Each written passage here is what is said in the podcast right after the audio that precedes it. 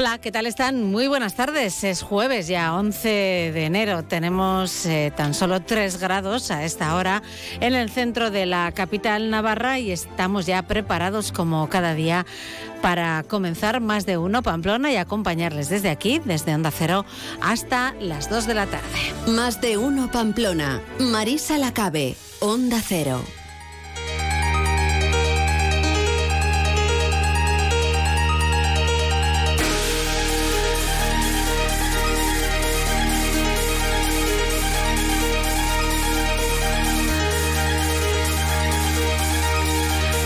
Y hasta esa hora, hasta las 2 de la tarde, vamos a conocer enseguida las noticias de la jornada, un día en el que hay pleno de control, primer pleno de control del año en el Parlamento de Navarra, un día en el que también hemos conocido que la coordinadora autonómica de Podemos en Navarra, Begoña Alfaro, ha dicho no estar de acuerdo con que Podemos votar ayer en contra del decreto sobre subsidio de desempleo en el Congreso tendremos ocasión de compartir con ella unos minutos aquí en nuestro avance informativo.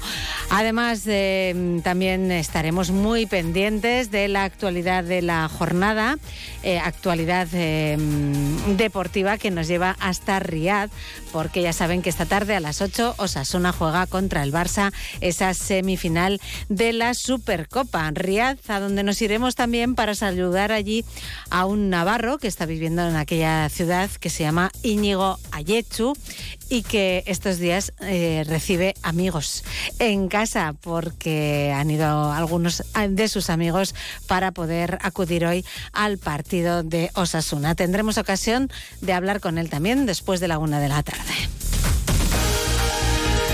Con los portavoces de la Policía Foral y la Policía Municipal de Pamplona conoceremos el estado de las carreteras y algunas de sus intervenciones más destacadas en lo que tiene que ver con la seguridad vial y con la seguridad ciudadana.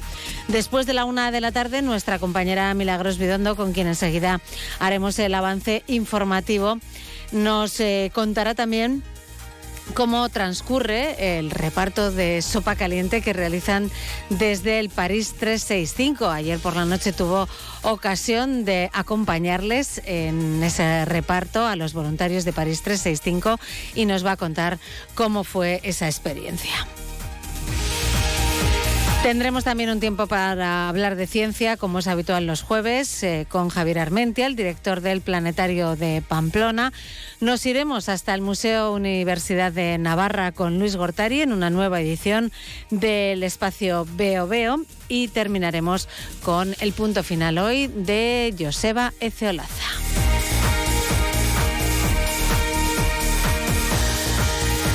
Son las 12 y 23 minutos. Enseguida vamos con el avance informativo. Más de uno Pamplona. Onda Cero. La vida es un cúmulo de situaciones, muchas de ellas inesperadas, pero las sensaciones de hacer la compra en tu mercado del ensanche son siempre como las esperabas. Productos de la más alta calidad y de la tierra. Más de 70 años de experiencia nos avalan. Mercado del Ensanche, orgullo por lo nuestro. Subvenciona Gobierno de Navarra. Fontanería Iruña, rápidos y económicos. En Fontanería Iruña realizamos grandes y pequeños trabajos como aerotermia, suelos radiantes, cocinas, baños, calefacción y servicios de fugas. También tenemos servicio de urgencias 24 horas los 7 días de la semana. Teléfono 679-666-997. Recuerda, Fontanería Iruña, teléfono 679-666-997. En Leclerc, consulta los mejores precios en nuestra web y app. Hasta el sábado 13 de enero, babilla de vaca a 10,99 euros el kilo.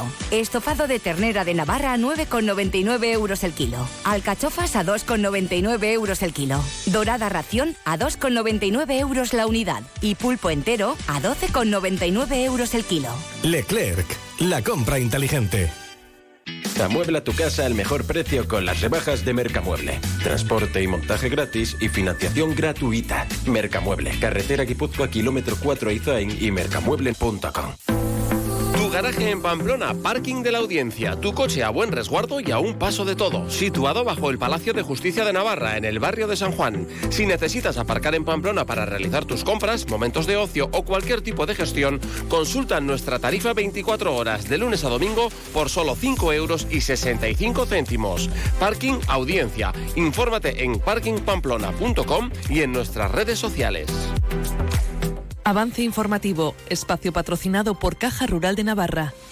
Caja Rural de Navarra, siempre cerca.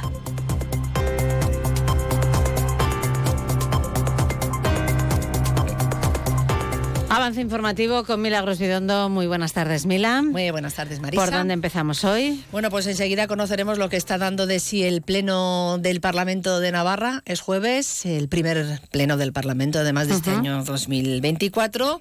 Pleno que se produce después de que ayer se aprobara por parte del Gobierno de Navarra el anteproyecto de presupuestos generales de la Comunidad Foral para este año 2024 y después de que ya se hubieran aprobado las medidas fiscales a finales de, de 2023. Medidas fiscales que en muchas ocasiones, vamos a recordar, han sido criticadas por la Confederación de Empresarios de Navarra, también por la Cámara Navarra de Comercio. Y ayer teníamos la oportunidad, bueno, nuestro compañero Javier Saralegui tenía la ocasión de entrevistar al presidente de la Cámara de Comercio de Navarra, Javier Taberna, quien lamentaba la mala conectividad, decía, de Navarra con el resto de España, algo que considera un lastre para la implantación de nuevas empresas en nuestra comunidad. También señalaba, destacaba en la brújula las medidas necesarias a su juicio para que las empresas puedan mejorar la economía, para que se cree más empleo, para que se pueda atraer talento y de esa manera poder cubrir perfiles que las empresas necesitan y que en muchas ocasiones no encuentran. Escuchamos a Javier Taberna.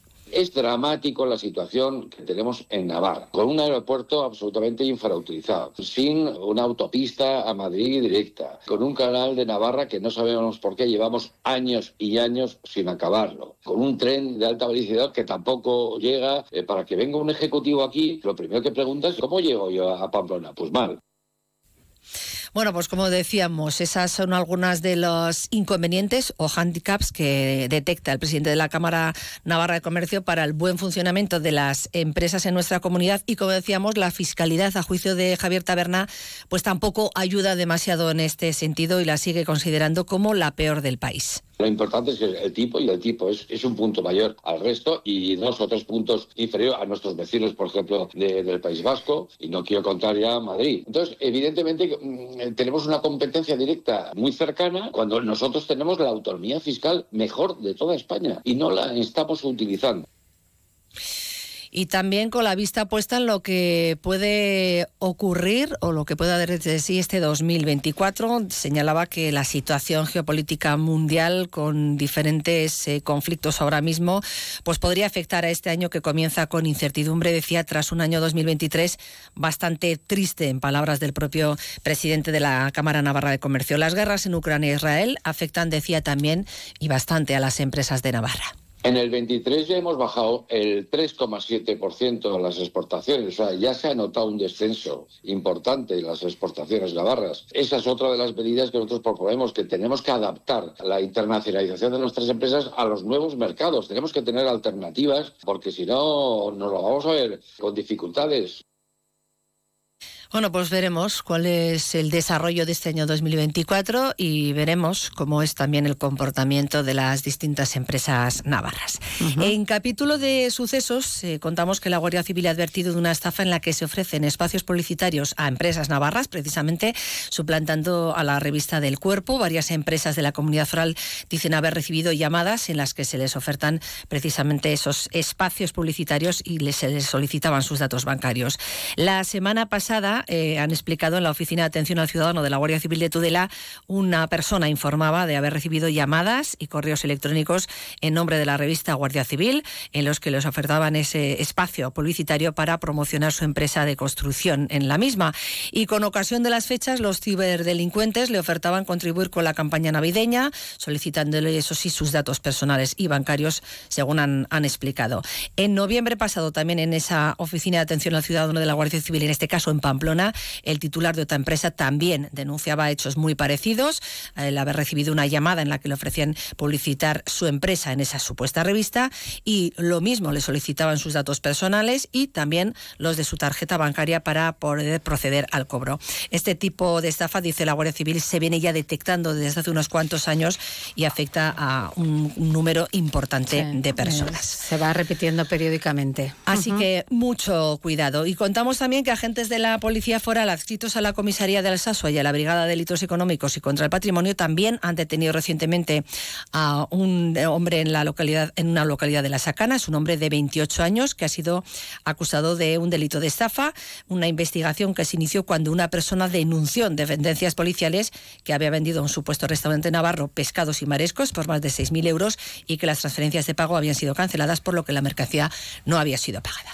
Bueno, que lo, mm, después ampliaremos esa información con la policía foral. Vale, y miramos también al ámbito laboral, y miramos a un conflicto que podríamos decir que está bastante inquistado, porque ya desde hace tres años eh, el sindicato Lab ha, venido eh, protestando por la situación que se está viviendo en las distintas residencias de, de Navarra. Hoy mismo, hace apenas unos minutos, se han concentrado frente al Palacio de Navarra para exigir una vez más al gobierno foral y a la patronal que se haga realidad de una vez por todas el convenio de residencias en, nuestra comunidad. Hay que recordar que ha habido además eh, numerosas jornadas de paro a lo largo de estos últimos años. Hemos charlado con Maite Olano, que es la responsable de temas sociales del sindicato Lab, y esto es lo que nos contaba. Hemos hecho esta concentración para recordar que hace tres años empezamos a movilizarnos, que el tema parece que nadie se lo toma en serio. Salimos a la calle que intentamos recordar que esta lucha, que estas trabajadoras están en una situación precaria en la que no se merecen estar así, que no sé si hay seriedad por otras partes, tanto patronal como gobierno, porque dilatar tanto esta situación lo vemos insostenible para este sector. Estamos hablando de un número de horas muy, muy elevado, con unos sueldos bastante precarios, eh, por no decir muy precarios, las conciliaciones familiares y todo. ¿no? Hemos tenido una greva feminista en la que se ha hablado de cuidados, creemos que la sociedad le está dando importancia a los cuidados, pero al cuidado de nuestros mayores y al cuidado de las trabajadoras que ejercen esta profesión no se le está dando ningún tipo de valor. De 73 residencias que hay, eh, solo dos son públicas. No puede ser que los cuidados se dejen en unas empresas privadas que eh, piensan que el abuelo es una producción. Tenemos todo el mundo claro que queremos una sanidad pública y cuando llegamos a ser mayores nos pasan a empresas privadas, ¿no? que sabemos lo que quieren, dinero. Bueno, pues vamos a hablar con la otra parte, eh, por la parte de las residencias. En este caso, saludamos a Beatriz Lacabe, que es la secretaria técnica de Lares. Muy buenas tardes. Hola, muy buenas tardes. Bueno, imagino que, en principio, cuando acabamos de escuchar lo que, acaban de decir, algo, eh, alguna puntualización, ¿no? Querrás hacer, Beatriz. Sí, yo como representante del ARES, como secretaria técnica de la asociación, sí que me, dejaría, me gustaría dejar claro que los 40 centros que están asociados al ARES somos entidades públicas y privadas, todas nosotras sin ánimo de lucro. Yo creo que eso es importante y que nuestro carisma y nuestra forma de cuidar al mayor y sobre todo lo que revierte en los centros, pues eso, pues revierte eh, lo que se pueda generar en, en el centro. No somos entidades mercantiles sino que somos entidades sin ánimo de lucro y que sobre todo trabajamos en una zona rural en la que siempre es más complejo trabajar que en los ámbitos más más de ciudades más grandes. En cuanto a la cuestión del, del, convenio, ¿qué es lo que ocurre? ¿Por qué es un tema que está tan enquistado desde hace ya, decían, tres años? Pues si supiéramos la respuesta, ¿verdad? Estaría solucionado probablemente, ¿no? Sí, sí, Desde el ARES hemos apostado siempre por el convenio. Creemos que es necesario, creemos que hay que cuidar al trabajador, creemos que es imprescindible unificar condiciones laborales en, en el sector y en Navarra en concreto pero también creemos que todos tenemos que hacer un esfuerzo y que todos tenemos que aunar a una. O sea, existe, está la parte social, la parte sindical, está el gobierno Navarra. Yo creo que tenemos que ponernos de acuerdo entre todos. Yo creo que es importante. ¿Dónde estaría, por tanto, la dificultad para llegar a esos acuerdos con, estas trabajadoras. Eh, no se acaba de entender del todo, ¿no? Porque si por parte de las patronales, Anel Eres, estáis por la labor, el gobierno de Navarra también ha dicho reiteradamente que está en ello y que sería bueno contar con ese convenio de residencias, ¿dónde está a vuestro juicio eh, los obstáculos o las dificultades para llegar a ese acuerdo con, con los trabajadores? Pues no lo sé exactamente dónde están las dificultades. Sí que es cierto que nosotros desde la asociación seguimos trabajando, seguimos viendo opciones y no tiramos la toalla. O sea, hemos defendido siempre que Navarra necesita un convenio, que el sector necesita un convenio y seguiremos apostando por ello. Te quiero decir que creemos que es importante para las trabajadoras y para el sector, ya no solamente pensando en las trabajadoras, sino pensando en todo, en el sector en general. A, corto plazo, de momento, desde vuestro punto de vista, desde Lares, ¿se ve la solución cercana o de momento no? Eh, sí que es cierto que desde que se formó un nuevo gobierno no hemos vuelto a retomar conversaciones con la parte sindical. Entonces, bueno, pues sería cuestión de, volver a retomar, de ver un poco y refrescar las últimas posiciones y ver si entre todos somos capaces de, aunar posturas. Es que yo creo que la cuestión es aunar posturas. No se ha retomado, perdón, no se ha retomado ningún contacto ni hay fecha prevista de que lo haya. En este momento no tenemos fecha prevista, pero sí que hay que tener en cuenta que la mayor parte de los ingresos de nuestros centros provienen por provienen de Gobierno de Navarra por las plazas concertadas. Entonces eh, tenemos que sentarnos entre todos y tenemos que, seguir trabajando. trabajando en, en, la consecución del mismo. Las patronales estáis por la labor, por tanto, de dar ese primer paso ahora mismo. Parece que los sindicatos están un poco a la espera. Eh, sí, eh, yo creo que lo que tenemos que hacer es sentarnos entre todos, tanto sindicatos como patronal como gobierno de Navarra, y tenemos que, retomar posturas.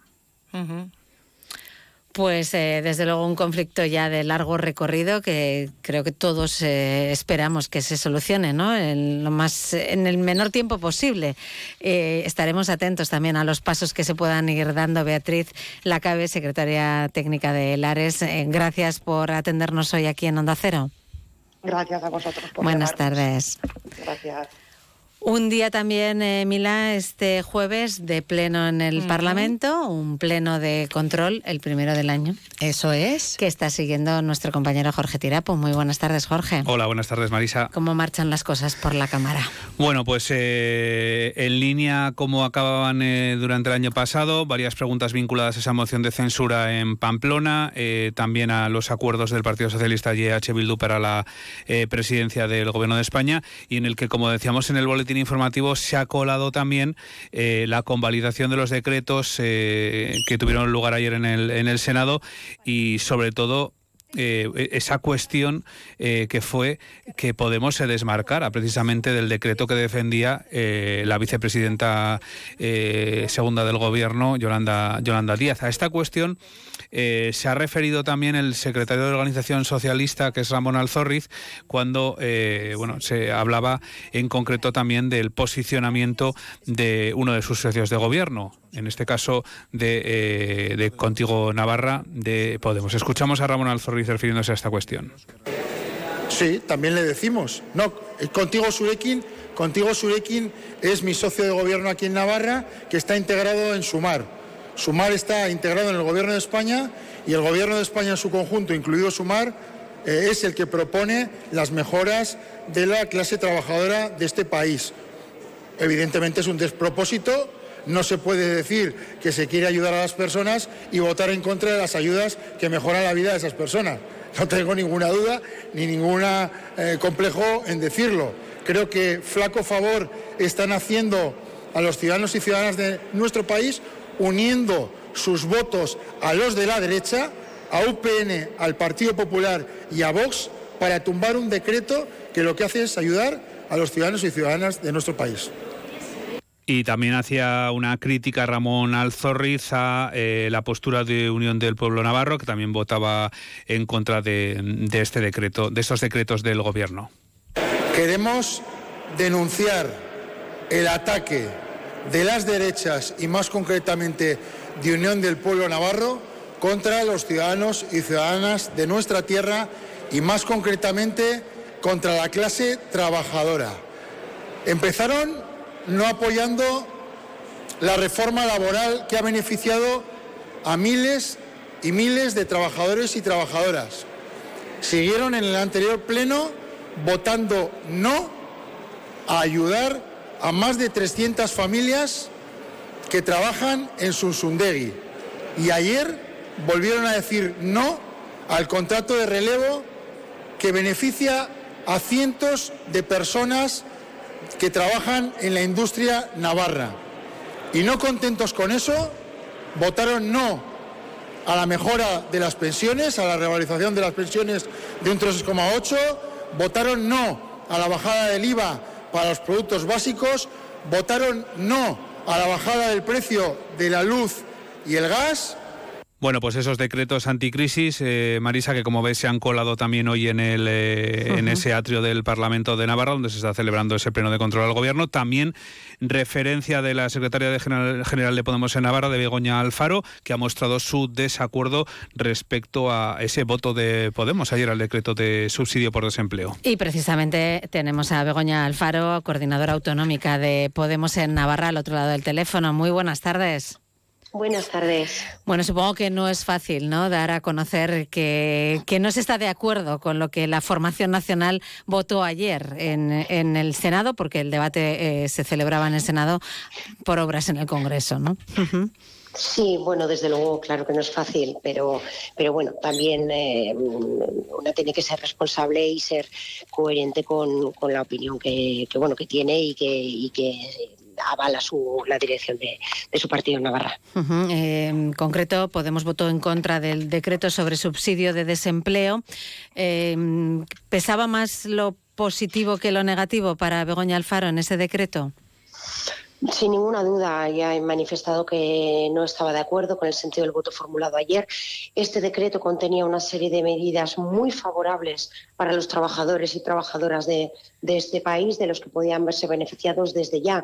Y en todo caso, si había algún elemento a mejorar, a modificar o incluso a suprimir, eh, se podía hacer perfectamente en la tramitación parlamentaria que sigue a la aprobación del, decreto. De ahí el no compartir la decisión adoptada. Ahora ya esa posibilidad se ha perdido, claro, con el voto en contra. Bueno, veremos ahora que, cuáles son las siguientes eh, decisiones que, se toman en el seno del, Gobierno y, en todo caso, bueno, insistir en, la idea que he trasladado en otras ocasiones. ¿no?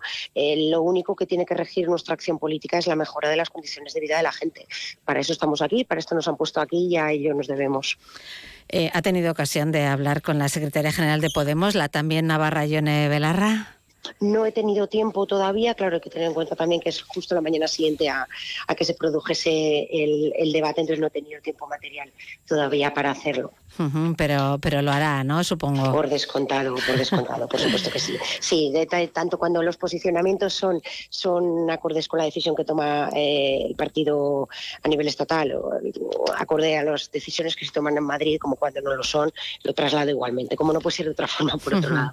Escuchábamos, y creo que también Begoña Alfaro ha podido hacerlo, a Ramón Alzorriz, eh, hablar de esa coincidencia de voto con UPN, PP y Vox. ¿Esa circunstancia le preocupa a Begoña Alfaro? Por descontado, que me preocupa y creo, quiero pensar que, ha sido una situación concreta y que no va a ser la, tónica general. Bueno, hoy se hablaba en diversos medios ¿no? de, de revancha eh, eh, hacia, hacia Yolanda, ¿no, Díaz? No es mi estilo, con todo el respeto hacia la pregunta, ¿eh? no, es, o sea, no es, no es no es mi estilo el, contribuir al ruido, no, no quiero entrar en, en, palabras más gruesas y en todo caso insistir en la idea de, de bueno, de que, de que estamos aquí para mejorar la vida de la gente y exclusivamente para eso, a eso nos debemos y creo que, en esa línea se tiene que trabajar. En Navarra lo estamos haciendo muy bien desde hace mucho tiempo en, Contigo Surekin y, bueno, confío en que sea así en otros espacios. No quiere contribuir al ruido, pero no sé si Begoña Alfaro prevé como muchos a lo mejor que esto pueda ser el inicio de, una, de un comportamiento ¿no? que puede ser más habitual de lo que uno quisiera en, en esta legislatura. ¿Cómo lo ve? Yo confío en que impere el sentido común, en, que no nos equivoquemos de, bando y en que trabajemos eh, pues para mejorar la vida de la gente, que es, que es para lo que nos han puesto aquí. Eh, de cualquier manera, se siente cómoda dentro de Podemos, a pesar de lo ocurrido ayer y de otras eh, discrepancias que en algún otro momento también ha podido tener. Nosotros aquí en Navarra estamos trabajando muy bien, estamos trabajando en un espacio unitario que es Contigo Surekin, que queremos fortalecer, que queremos llevar a más, que queremos llevar a lo más alto y, vamos, en este sentido esa es la voluntad de todos los compañeros y, compañeras en Navarra. Yo cuento con el aval de, de la militancia de aquí de Navarra. Me siento respaldada en la toma de decisiones tanto fuera como dentro de la, de la institución.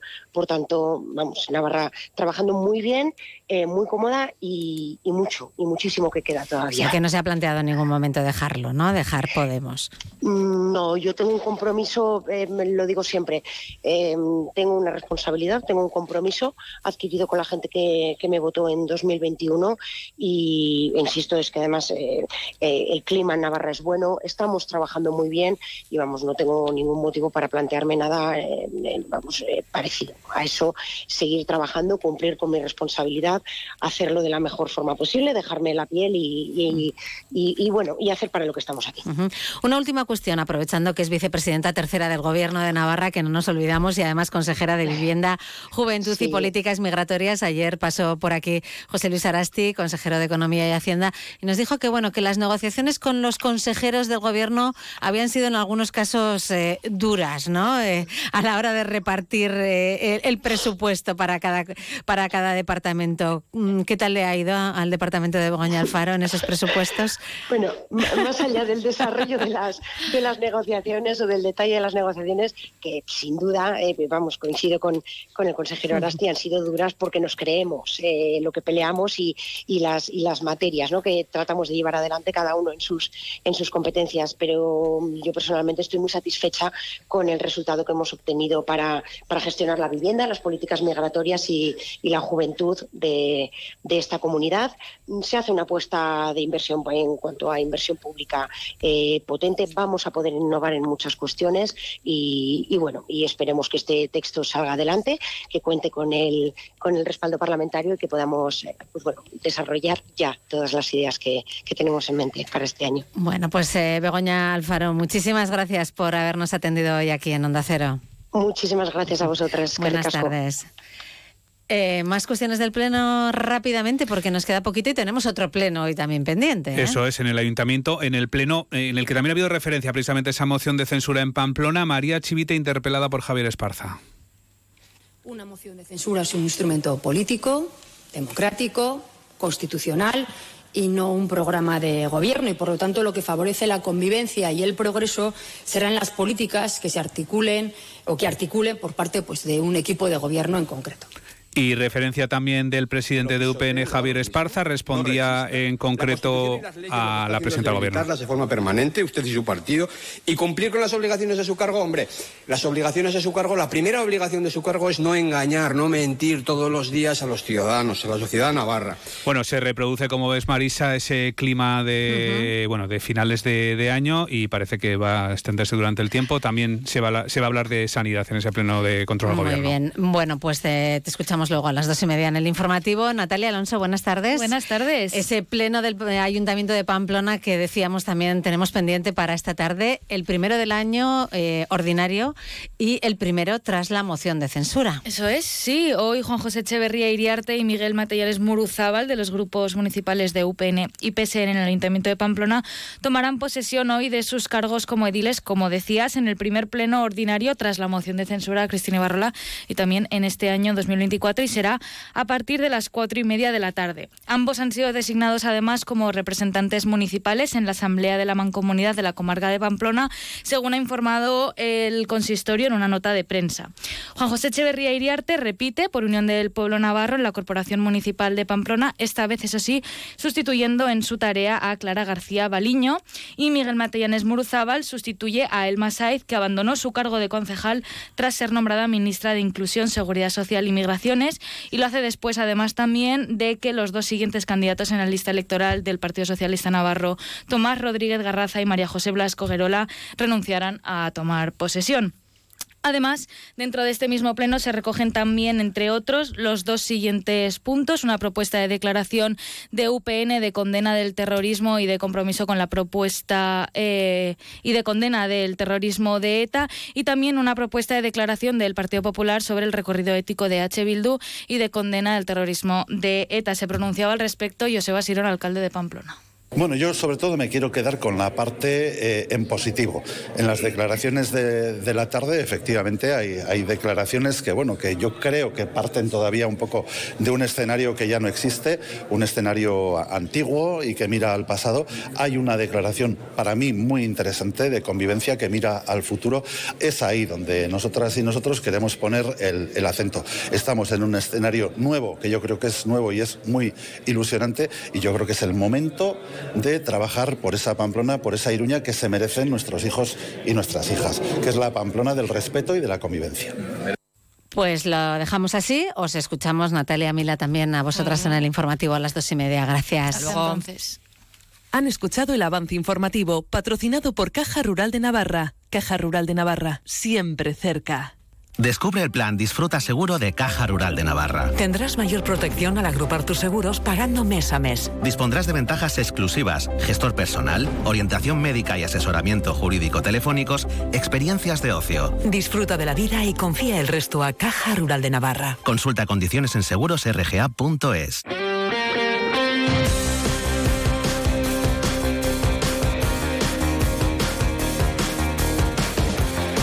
Y vamos con la actualidad deportiva. Javier Saralegui, buenas tardes. Buenas tardes, Marisa. Con ese partido de esta tarde a las 8 que nos tiene a todos ya en vilo. Bueno, ¿eh? vamos a hablar luego con Alfredo Martínez, uno de nuestros compañeros Luego, por cierto, te espero también para hablar con Íñigo Ayechu. Porque queremos ¿eh? hablar efectivamente con esos navarros que, que, están por allí y vamos a vivir un partido, el que quiera la opción Radio Estadio y el que quiera Radio Estadio Navarra, que desde las 8 menos 20 enlazaremos con la brújula para contar el partido, porque Osasuna tiene la opción de plantarse en una final después de la de Sería abril. bonito, ¿eh? Quedamos que era abril, la final de Copa, sería precioso. Muy volver a bonito. pelearla. Sería otra vez un muy, muy difícil contra el Real Madrid y ya va a ser muy, muy difícil ganarle al Barcelona. Pero ahí está, ¿no? Oye, la Habla esperanza no se pierde. Yagoba sobre el Barcelona y sobre cómo está jugando el equipo de Xavi. Bueno, si escucho y lo que decís y todo eso, sí me puede parecer que no está en el mejor momento. Luego, si lo analizas, no es así. Es un equipo que, que está jugando bien, está generando muchísimo, no está teniendo acierto, está encajando más que el año pasado, es verdad. Y incluso cuando gana se le critica, ¿no? Porque gana solo por, por un gol, ¿no? Pero bueno, yo creo que lo que tenemos mañana enfrente lo tenemos que, que respetar porque es un grandísimo equipo. Es verdad que en Liga pues hay dos equipos que lo están haciendo mejor porque tienen una puntuación muy alta, pero nosotros mañana esperamos al, al mejor Fútbol Club Barcelona que en estas citas pues se crece también y no tenemos que olvidar es, es el vigente campeón. Había unas cuantas similitudes con la final de Copa en Sevilla, bueno, mucha menor presencia de, de medios y también de luego de aficionados en la grada y sobre eso precisamente porque hubo comparecencia de capitán y entrenador, ¿no? Eh, sobre la falta de la afición, aunque va a haber eh, casi 600. Sí, sí, sí, allí entre van a estar dándolo todo, además. Pero claro, después de los 20.000 que fueron a Sevilla, pues, pues, pues se hace poco, ¿no? David García Sí, y bueno, eso es entre comillas un poco lo que más me, me pena a mí y a, y a todos mis compañeros, el, el no poder tener a todos los rojillos ahí en la, en la grada eh, y más en un partido tan importante, ¿no? Ahora recuerdo eh, la final de Copa, el mirar a la grada y ver ahí a, a más de 20.000 rojillos y Sí, esa es la pena, ¿no? Que, que al final ya sabemos eh, dónde venimos y, y- y cómo estaba montado esto, ¿no? Es, hubiese sido muy bonito, ¿no? Poder jugar con nuestra gente. Eh, no ha podido ser. Es verdad que, que sentimos que están ahí, que nos van a ver, que nos van a apoyar desde la distancia. Bueno, Por es un- supuesto. Nos Imagínate, pilla un poco lejos. imagínate, es que o sea, Yagoba sabe que Javier Abrego va a estar vibrando con el partido. O sea, imagínate cómo va a estar hoy Javier Abrego. Buah, no, no me lo pierdo. En el club de los microinfartos. Adiós. Gracias, Javier. Hasta luego. Onda Cero Navarra. La previsión del tiempo. Los cielos están nubosos, disminuyendo a poco nuboso con intervalos de nubes bajas en zonas de montaña. No se descarta alguna precipitación débil en el norte y en esas zonas de montaña del noroeste que pueden ser de nieve en torno a los 400-600 metros. Los vientos soplan flojos del norte y noroeste con intervalos de cierzo moderado en el Ebro. Las temperaturas máximas continúan sin grandes cambios. Eh, tenemos a esta hora 3 grados en el centro de Pamplona. No vamos a pasar de 5.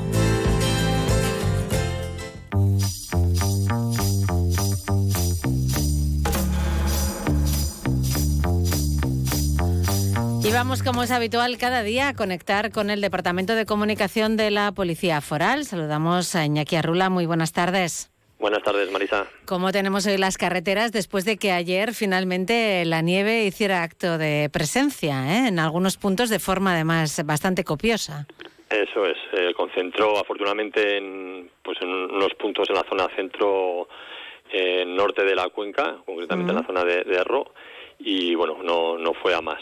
Hoy es una jornada en cuanto a precipitaciones más tranquila, sin embargo nuestras patrullas así han atendido seis siniestros viales uno en Arandigoyen con una persona herida leve, tres salidas de vía en Batán, Ribaforada y Santa Cara, dos colisiones, una en Tajonar y una segunda en Vera entre dos camiones, afortunadamente todas ellas o todos ellos sin, sin heridos. Bueno, y en cuanto a afecciones. Afecciones en red principal por obras tenemos en Caparroso Nacional 121, en Elizondo Nacional 121B, carriles cortados en el, el Orz, Lumbier, Autovía del Pirineo, Ribaforada, Autovía del Ebro y en Rondas de Pamplona en Berriozar y Landaven. En red secundaria recordamos que permanecen, cortadas las carreteras de Ochagavía, Irati, Salazar, Francia y que es necesario el uso de cadenas por nieve en el, puerto de Belagua. Y en cuanto a la seguridad ciudadana, tenemos eh, alguna nota que comentar, ¿no? Así es, eh, informar en este ámbito la reciente detención de una persona por parte de miembros de la Brigada de Delitos Económicos y contra el Patrimonio en colaboración con agentes de la comisaría de Alsasua por un delito de estafa en la venta de pescado en una pequeña localidad de la Barranca Sacana. La víctima denunció en dependencias de Policía Foral la venta de género, concretamente pescado y marisco, por un valor aproximado de 6.000 euros a un supuesto restaurante navarro las transferencias por el género vendido no llegan a su destinatario, es decir, al, al, denunciante. Fruto de las investigaciones y dispositivos montados al efecto, se consigue identificar al autor de los hechos, un varón de 28 años sobre el que además recaían 26 señalamientos de diferentes juzgados de todo el país, 17 de los cuales conllevaban órdenes de detención. Una vez detenido y tras la posterior entrada y registro en su domicilio, se recuperó material relacionado con esta y otras ocho estafas más. La investigación continúa abierta ante la posibilidad de la comisión de más hechos delictivos con diferentes identidades usurpadas por, por el detenido. En fin, eh, menuda sorpresa, ¿no? Encontrarse con todo ese historial.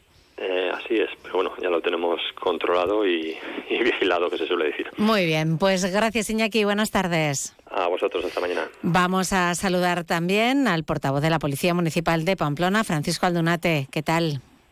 Hola, muy buenas tardes, muy bien, gracias. Repasamos los puntos en los que tenemos que prestar atención especial si circulamos por la ciudad.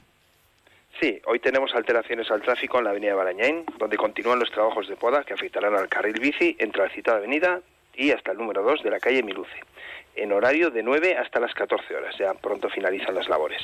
Calle Teodoro Ochoa de Alda, a la altura número 7, encontraremos afecciones como consecuencia de trabajos en la vía. Y en la avenida de Zaragoza, ocupación del carril derecho de salida a ciudad y también pues trabajos que finalizarán en breve, hasta las 14 horas. Indicar también que continúan los trabajos de mantenimiento de alumbrado y desmontaje del mismo. Por lo tanto, encontraremos en varios puntos de la ciudad algún tipo de alteración. Y esto sería principalmente lo que, uh -huh. lo que tenemos a, dest a, destacar en cuanto a alteraciones de tráfico. Bueno, en lo que tiene que ver con las intervenciones de la Policía Municipal en materia de seguridad vial y seguridad ciudadana, ¿qué destaca de las últimas horas? Bueno, para empezar destaca lo que está destacando estos días, ya llevamos dos, tres días, que la verdad es que las jornadas son más tranquilas, ¿eh? lo cual es de agradecer. Y bueno, pues podemos decir que hemos atendido cuatro accidentes de tráfico exclusivamente. Uno sí que tiene un poco más de relevancia, que a las 15.30 horas de ayer en el polígono del Andaven, pues un vehículo eh, se salió de la vía, colisionó contra una farola, tras arrancarla por completo, continuó trayectoria por, por la propia acera hasta finalizar contra un árbol. Los dos ocupantes, pues bueno, resultaron ilesos, por lo tanto, pues es un punto a favor. Pero eh, destacar que bueno, que aquí al final como suele ser en, en, habitual en este tipo de accidentes que no tienen otra relevancia más que que un vehículo sale de la vía, pues el alcohol estaba presente. Mm. Su conductor presentaba signos de influencia y bueno, se está investigando sobre ello. Uh -huh. Y luego, pasando ya a lo que es seguridad ciudadana, pues bueno, pues la jornada se ha saldado con 37 intervenciones, las cuales han sido solventadas en su mayoría por la intervención de los policías y en el ámbito judicial tranquila, sin incidencias reseñables. Bueno, pues eh, vamos a pedir que continúe la tranquilidad entonces. eso, incluso también en el tema meteorológico, que estos días estamos hablando de ello y parece que, bueno, pues que no va a ser para tanto lo que va a caer, en principio. ¿eh? vuelvo a repetir, al final... Eh, veremos qué ocurre. Eh, lo contamos mañana. Gracias, Francisco. Gracias a vosotros. Muy buenas tardes. Llegamos de esta forma a la una de la tarde. Hacemos un pequeño alto en el camino, conocemos las noticias nacionales e internacionales y después seguimos en Onda Cero en más de una Pamplona. Hasta ahora.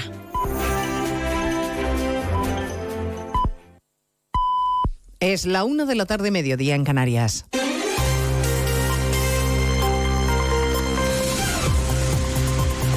Noticias en Onda Cero. Buenas tardes, les avanzamos a esta hora algunos de los asuntos de los que vamos a hablar con detalle a partir de las dos en Noticias Mediodía, pendientes de que el Gobierno explique los detalles de cada una de las cesiones a Junts a cambio de salvar dos de sus decretos en el Parlamento. Publicará las balanzas fiscales como pedían los de Puigdemont, acepta privilegiar a las empresas que vuelvan a Cataluña, da marcha atrás en la cuestión prejudicial como solicitaban los Puigdemones e incluye como novedad delegar a Cataluña las competencias en inmigración. El gobierno dice estar satisfecho, aunque se abstiene de explicar la letra pequeña y puntualiza, lo ha hecho la ministra María Jesús Montero en la sexta que solo se cede la, gestión de la inmigración y no las competencias, aunque le haya costado un poco explicarse.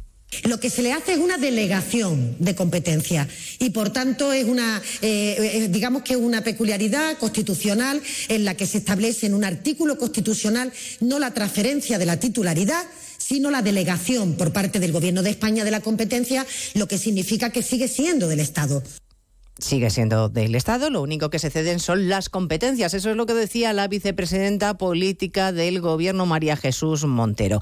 Entre tanto, el Partido Popular dice que no descarta acudir al Tribunal Constitucional porque entiende que el Gobierno está vulnerando los derechos de los españoles, privilegiando solo a unos pocos. A esta hora está prevista la comparecencia en Génova del líder de la formación, de Alberto Núñez Feijó. Esta mañana en televisión, en espejo público de Antena 3, Miguel Tellado, el portavoz del Partido Popular, explicaba que su formación no va a conformarse con este privilegio a los de Puigdemont por encima del resto de los españoles. La política, desde que Pedro Sánchez ha irrumpido en ella, en nuestro país es bastante lamentable, es una política que ha perdido muchísima calidad y desde luego nosotros vamos a trabajar duro para constituirnos en alternativa, para que este gobierno dure lo menos posible. Cuanto menos dure este gobierno, mejor le irá a España. La aprobación de la ley de amnistía es inminente, aunque el Tribunal de Cuentas ha vuelto a rechazar que se suspenda la causa por responsabilidad contable en el procés, como quieren los encausados. Va a servir de muy poco, porque Junqueras y Puigdemont van a ser amnistiados. También por esto, Eva Llamazares. Por economía procesal pedía esta vez Junqueras, al igual que otros ocho codemandados, que se dejara en suspenso la redacción de la sentencia por la responsabilidad contable del Prusés, por la que fueron juzgados para depurar la malversación de más de 3 millones de euros en la acción exterior y el 1O. Tal y como viene sosteniendo la Fiscalía y el Tribunal, la consejera del Tribunal de Cuentas fundamenta su negativa en que a fecha de hoy se desconocen los términos de la ley pendiente de aprobación por parte de las Cortes Generales. Nueva muestra de que pese a que el destino de todo lo relacionado con el Prusés es el archivo, los tiempos de los tribunales son distintos de los políticos. Ya son dos las comunidades autónomas que van a recurrir a la vía judicial para frenar la obligatoriedad de la mascarilla en centros de salud y en hospitales. Al anuncio del País Vasco le sigue hoy el de Baleares, redacción en Mallorca, María Cortés. El Gobierno ha solicitado a la abogacía de la comunidad la interposición de un recurso contencioso para pedir la suspensión cautelar del uso obligatorio de la mascarilla, según ha anunciado la consellera de Salud Manuela García, que insiste que la situación en Baleares no justifica esta medida. La tasa de gripe está en 60,8, que es una proporción muy pequeña. Eso quiere decir que el virus circula poco y, y lo lógico sería pensar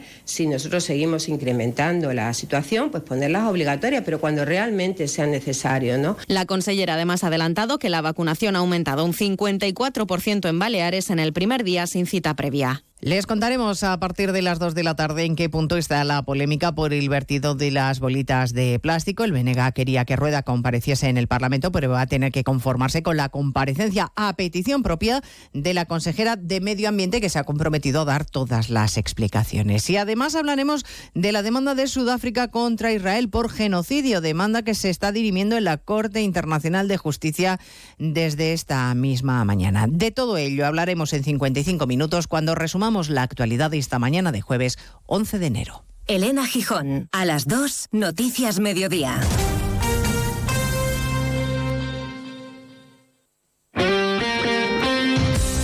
Jueves, segunda semifinal de la Supercopa de España en Radio Estadio. El defensor del título contra un debutante en la competición. Desde Arabia, Barcelona, Osasuna. Dos equipos dispuestos a utilizar este torneo como trampolín para cambiar su trayectoria en esta temporada. Este jueves, desde las 8 menos 20 de la tarde, vive la antesala del primer título del año en Radio Estadio. Con Edu García. Te mereces esta radio. Onda Cero, tu radio. Onda Cero Navarra. Escucha los lunes a las siete y media de la tarde la Brújula de la Economía, patrocinada por la Asociación de la Industria Navarra, AIN. Un espacio de Onda Cero en el que trataremos asuntos relevantes y de actualidad para las empresas. Hablaremos con expertos, empresarios, emprendedores, autónomos, pymes y comercios para que nos aporten su visión sobre los temas que les afectan en el día a día, con el objetivo de dar a conocer la situación de la industria y el comercio en nuestra comunidad. Recuerda, los lunes a las siete y media de la tarde, la Brújula de la Economía, patrocinada por la Asociación de la Industria Navarra AIN, en Onda Cero. Apúntate al desafío Overtrace Adventure. El primero de los seis eventos del desafío es la fuga de Escava del 13 al 14 de abril en el Valle de Erro. Una prueba de cross country de 24 kilómetros oficial y puntuable y una marcha popular de 12 kilómetros. Conocerás la historia de la mayor fuga de presos que se ha producido en Europa y que fue en Navarra. Apúntate a un evento o a varios de los que forman el desafío. Descuentos por reservar en grupo o por apuntarse a más de uno. Información y reservas en la web desafíoovertraceadventure.com. Eh, tú, sí, sí, tú que ya conoces bien la cuchara de Martín y su oferta gastronómica. Que sepas que ahora abren de lunes a sábado a mediodía y a la noche. Y por supuesto los domingos a mediodía. Además, ahora también te llevan los arroces a casa. Busca Arrocería Cocot en la aplicación de Globo y disfruta de la cuchara de Martín en tu salón. Ya sabes, la cuchara de Martín, 948 33 20 33, al lado de la taconera, donde el Tres Reyes. Hierros Landaven, almacén de hierros, vigas, chapas, tuberías y calibrados en todas sus formas y medidas comerciales. Profesionales cualificados del sector con una garantía completa de satisfacción y precios muy competitivos. Hierros Landaven, calidad excelente. Polígono Industrial Landaven, Travesía, calle A, Pamplona.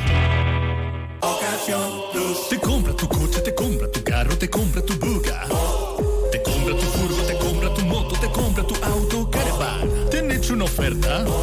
Te la mejoramos. Has oído bien. Mejor precio garantizado y compromiso de pago en 24 horas. Ven a vernos.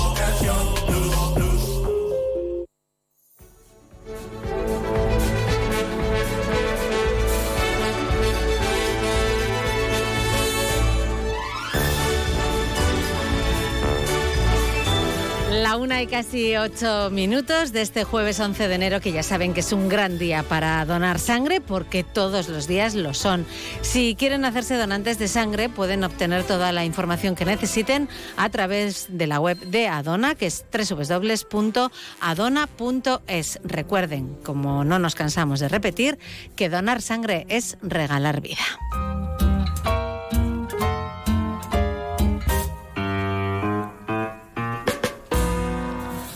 Y de nuevo nos acompaña aquí en Más de Uno Pamplona nuestra compañera Milagros Bidondo. Muy buenas tardes, Mila. Otra vez, Marisa. Que ayer en una de las noches más frías del año, pues Sí. te fuiste con eh, París 365 a repartir sopa caliente. Sopa caliente, que no venía nada mal, porque yo creo que esta es eh, la de ayer, una de las noches más frías, eh, en la que pudimos ver incluso la nieve en Pamplona y nos acordamos muy especialmente en estas fechas de esas personas que no lo tienen tan fácil como nosotros y que en muchos casos se ven obligados a dormir en la calle.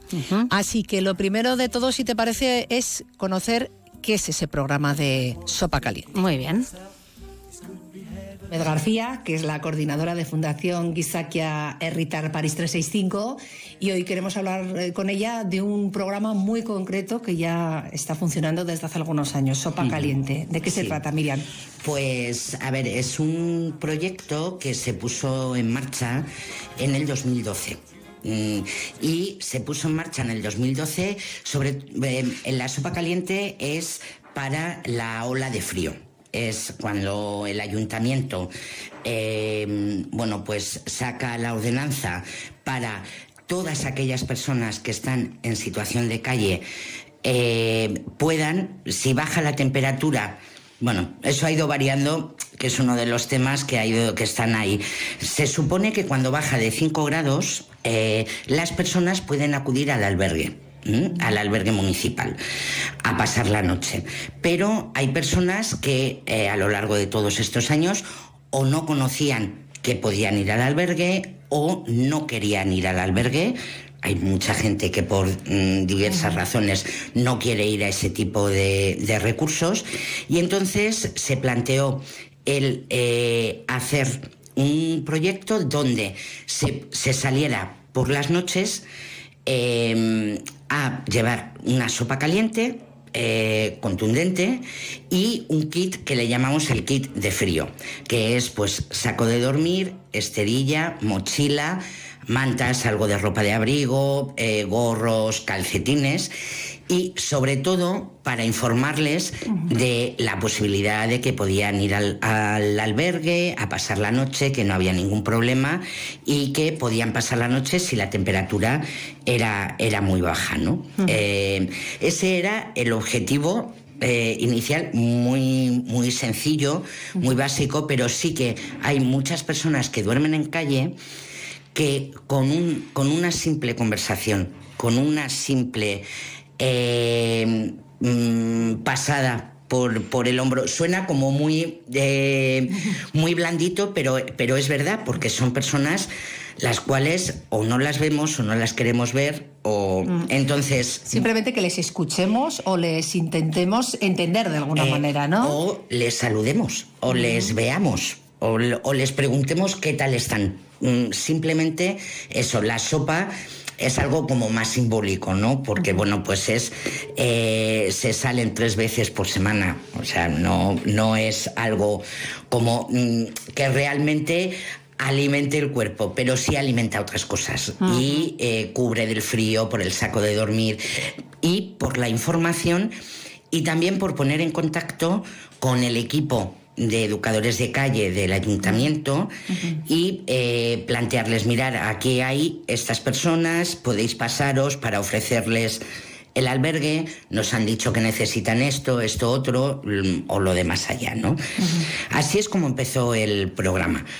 Este proyecto, este sí que no se podría llevar a cabo si no fuera por voluntarios. Son voluntarias y voluntarios las personas que salen a lo largo de todos estos años eh, se han creado grupos muy, muy, muy, muy estables eh, y luego ha habido personas que han estado la temporada y al año siguiente no han venido, pero sí que hay grupos que llevan ya unos cuantos años eh, que salen, ¿no? Es una experiencia muy potente y muy importante, ¿no? Y sobre todo porque acerca una realidad que de normal no la vemos. No es lo mismo, o sea, a las personas que están en situación de calle se las invisibiliza mucho, pero a las noches más. Claro, es más dura la noche. Eh, estaba acordándome yo ahora mismo de ese informe del año 2022 que presentabas recientemente, el pasado mes de diciembre, y me llamaba la atención un dato que, destacaba y sobre todo, ¿no? Que va creciendo la alta exclusión en Navarra y me imagino que eso se traduce en más personas en, la calle, ¿no? Sobre todo por las noches. Eh, sí, a ver, se está, se está produciendo, eh, a ver, hay un aumento de personas en situación de calle a nivel estatal, ¿eh? ¿eh? pero aquí en Navarra era un fenómeno como muy... Eh, a ver cómo decirlo, como muy controlado. Era un grupo pequeñito, no había mucho, eh, había mucha gente de paso, pero sí que en los últimos años sí que se ha visto un aumento paulatino y en este último año y medio se ha unido a otro fenómeno que es eh, el fenómeno de la migración y el fenómeno de personas extranjeras, sobre todo jóvenes, eh, que vienen, están en una situación irregular eh, y se encuentran en calle. Mm, pues ha desbordado las estadísticas, los datos, los recursos, ha desbordado todo. Mm, ahí sí que sí que ha habido un, aumento exponencial. Eh, bueno, pues ahora mismo, no sé si en los albergues, hay dos albergues. Hasta, hasta hace un año, dos años, dos, tres años, con el único albergue que había, el de Trinitarios, se cubría. Mm, más o menos se, no se llegaba nunca a pasar de las 90 personas en ola de frío, más o menos. Eh, en, pues de hace año y medio aquí, ahora mismo hay, a día de hoy, hay dos albergues con en total, pues eh, son casi 100 plazas, más eh, todos los vales que están dando para pensión, que son casi 50. O sea, hay en torno eso que vayan a los albergues a solicitar, porque sigue habiendo personas que no van. Entonces hemos pasado de en muy pocos años de estar en torno, en Pamplona, ¿eh? hablo de Pamplona, eh, estar en torno a 60, 70, 80 personas, 90 mm, como mucho, eh, en situación de calle, ahora mismo a tener en torno a 150. Ah. Mm, y gran parte de esas, de esas personas son de un perfil muy determinado. ¿Cuál es ese perfil? Porque hasta hace poco tiempo se hablaba sobre todo de personas jóvenes, magrebíes, pero creo que está cambiando también un poco esto, ¿no? Eh, claro, a ver, hay un perfil mayoritario que es el que de alguna manera está tapando a otro perfil. Mm, o sea, eh, ha aumentado el perfil de jóvenes extranjeros migrantes eh, que vienen haciendo o, que están recién llegados o hay algunos que ya han hecho recorrido por todo el territorio mm. Eh, estatal. Hay personas que vienen de Barcelona, personas que vienen de Murcia, de Madrid y otros que vienen directamente. Eh, mm. Pero es un número importante, pero hay otro número que se ve menos eh, que es un número y que también es bastante preocupante, ha aumentado el número de mm, jóvenes menores extutelados del sistema de protección. Estamos hablando de población incluso de aquí, de Navarra. Sí, sí, o sea, población eh, en, el sistema de protección mm, para menores hay mm, personas de origen extranjero y personas autóctonas. Mm. Bueno, pues está eh, aumentando mm, significativamente el número de, jóvenes o sí, bueno, de jóvenes de 18, 19, 20 años eh, que han salido del sistema de protección y que, bueno, pues no han se les han terminado las ayudas, ya se les considera como adultos y se encuentran en una situación muy, muy, muy, muy precaria. Ese eh, es un grupo incipiente que está saliendo. Luego está el grupo mm, histórico, por decirlo de alguna manera, personas de una edad, de una edad media, de, eh, con muchos años de calle o con muchos años de exclusión y que esos cada vez se les ve menos. Pero no es porque haya menos, sino porque vienen grupos que, eh, pues de alguna manera, les tapan porque son más. Eh, y luego también hay eh, mujeres, mujeres en situación, en situación de calle, bastantes mujeres. Eh, bueno, bastantes. Un número que también está, está aumentando, ¿no? Mujeres que han sido víctimas de violencia de género o que han salido o están en procesos de salir de, la, mm, de, tratas, de redes de trata o de, o de temas de, de prostitución y también es un número que considerable. Y luego hay otro perfil que ese está como más, más atendido, pero que son eh, familias, sobre todo mujeres, familias monomarentales eh, con hijos que se quedan en calle. Y ese es un tema, pues un problema de vivienda. Bueno, pues eh, nos centramos de nuevo en ese programa de sopa caliente. Me imagino que muchos de los usuarios a los que hoy vamos a tener la ocasión de conocer ¿no? en este reparto al que os voy a acompañar son usuarios de- del comedor, son personas que vosotros conocéis, ¿no? Eh, Sí, sí, sí. O sea, eh, porque aunque ahora desde el ayuntamiento, y eso es cierto y lo corroboramos, todas las personas que quieran acceder a... mm, eh, que quieran pasar la noche a cubierto, ya sea en albergue o en pensiones, tiene posibilidad, pero como, como comentaba antes, hay otras personas que no quieren por mm, porque tienen animales y no quieren dejar a los animales, porque no se ven en un espacio con gente, mm, pues no entiendo muy bien que se prefiera que se, que se sienta uno más seguro en la calle durmiendo que, que en un espacio, pero las dinámicas de la calle son muy peculiares, ¿no? Una reflexión, desde luego, interesante, ¿no? Eh, que nos deja este- desde el París 365 Miriam García. Miriam García. Miriam Gómez García, que es la coordinadora de Fundación Guisaquia Herritar, París 365.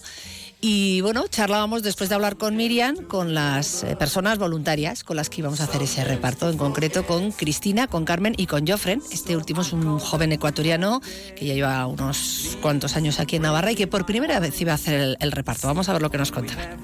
Ya veo que tenéis todo preparado, listo ya para salir. ¿Cuál es el recorrido que vais a hacer esta noche?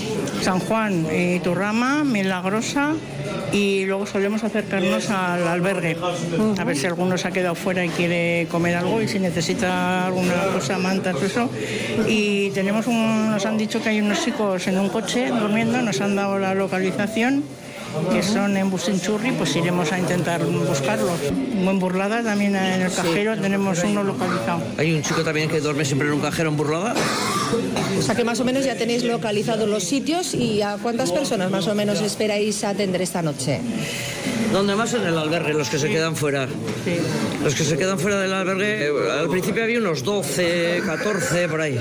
Ahora han ampliado, desde que entró Sirenal esto, han ampliado el, el albergue, más las plazas, antes eran 44, ahora son 60. Es de las damas, antiguas De las damas apostólicas. Sí, porque además los que han hecho el turno del lunes en apuntamos y nos apuntan los que han encontrado. Y nosotros vamos, seguimos por si están los mismos, que seguramente estarán los mismos. Bueno, pues ya más o menos personas localizadas ya tenemos.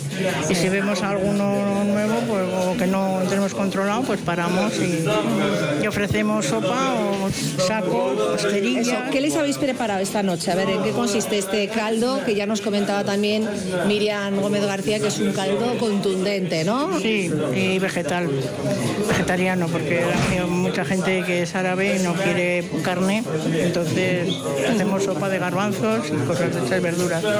Y luego llevamos sacos, llevamos mantas, llevamos calcetines, a veces guantes, eh, mochilas, mesterillas, a veces zapatos, Sí, sí. depende un poco lo que de la tienda, lo que, lo que nos ponen. Kit de supervivencia, podemos llamarlo, ¿no? Sí, sí, sí. Y de paso les preguntamos si necesitan algo. Por ejemplo, la semana pasada uno nos dijo que necesitaba unos zapatos del 43, pues al día siguiente se lo llevamos. O pantalones que tienen roto. Y si no, incluso les hacemos un vale para que vayan a la tienda y se cojan lo que quieran con el vale. Claro, porque el problema no solo es el frío, el problema es si se mojan, ¿no? Claro. ¿Qué pasa con esa ropa mojada? Sí, sí. Y la ropa interior, que tampoco tienen para lavar, porque antes había sitios que les dejaban y ahora ya los han cerrado.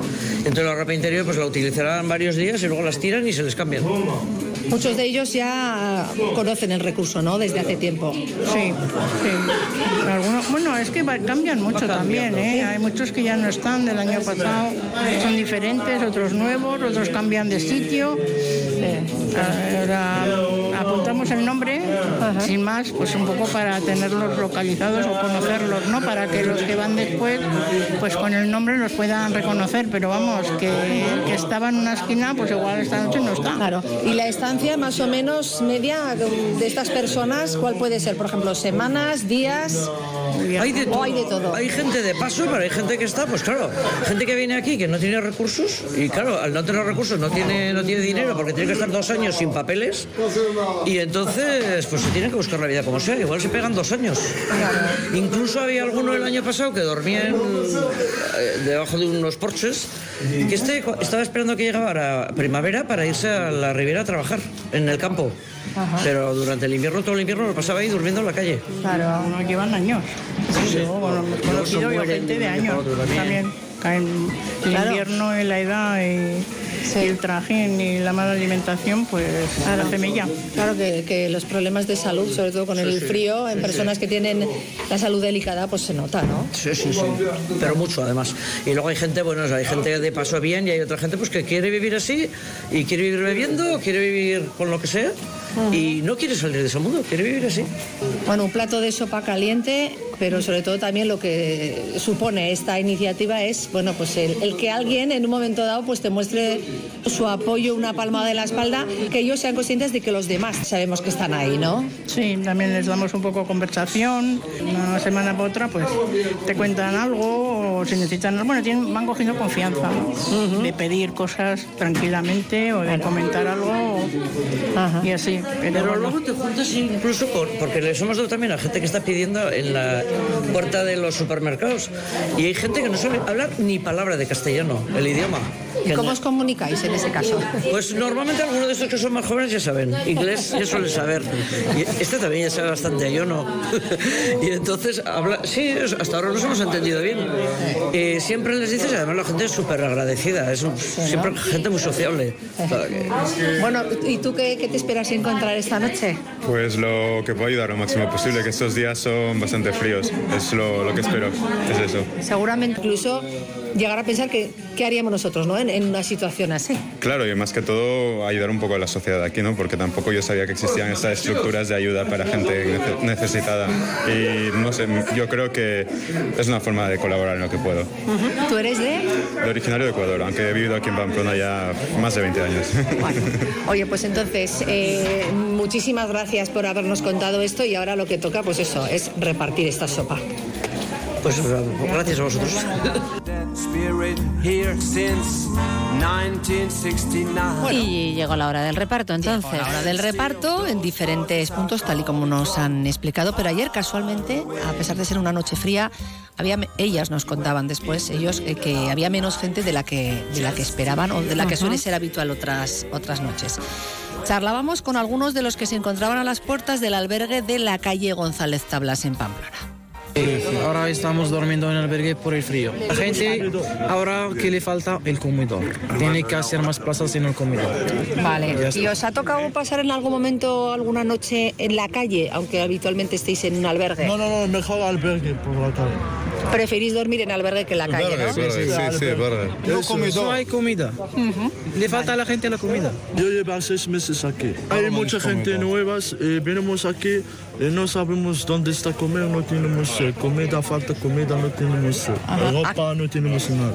Os dan de cenar aquí en el albergue Sí. y os dan eh, alojamiento y desayuno. ¿Qué es alojamiento? Ah, sí, sí, alojamiento. Para poder sí, dormir, sí, ¿no? Sí, claro, claro que sí.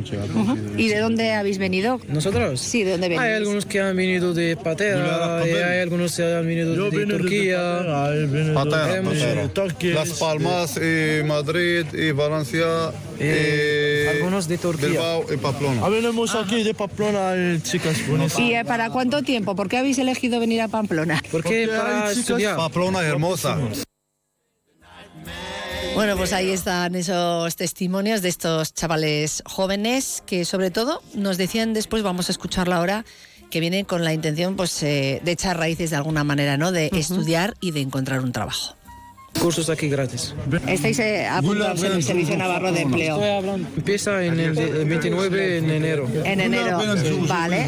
¿Queréis quedaros mucho tiempo aquí en Pamplona? Pamplona hasta la muerte. Pamplona es Salamanca. Señora, eh, quiero esposa de Pamplona. Ajá. Eh, sí, sí, Pamplona, esposa. Y señorita, Ajá. hermosa, sí, sí. Bueno.